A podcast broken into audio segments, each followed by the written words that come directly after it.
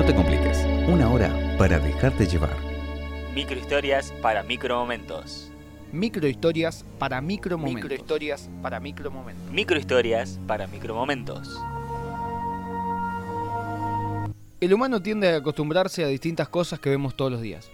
Tanto es así que nos olvidamos o desconocemos los orígenes de estos elementos que vemos o escuchamos durante todos los días.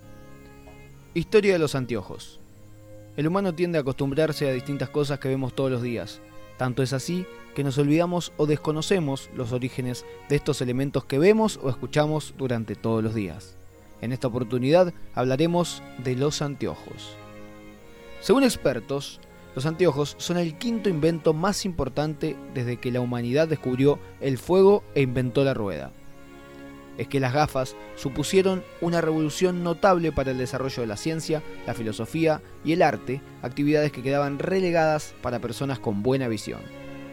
Su invención data entre el 945 y 1040 después de Cristo por el erudito Alacén pero se le atribuye el mérito a Alessandro de la Espina, quien en 1286, según escritos, fue el primero que fabricó lentes para uso personal y para sus conocidos.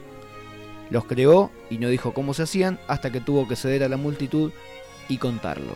La ciudad donde se crearon las gafas fue en Murano, una pequeña isla al norte de Venecia. Se utilizaron en principio para tratar la presbicia.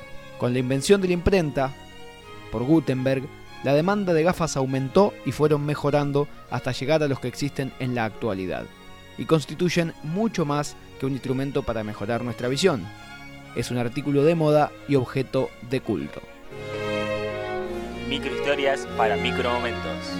Microhistorias para micromomentos. Microhistorias para micromomentos. Microhistorias para micromomentos.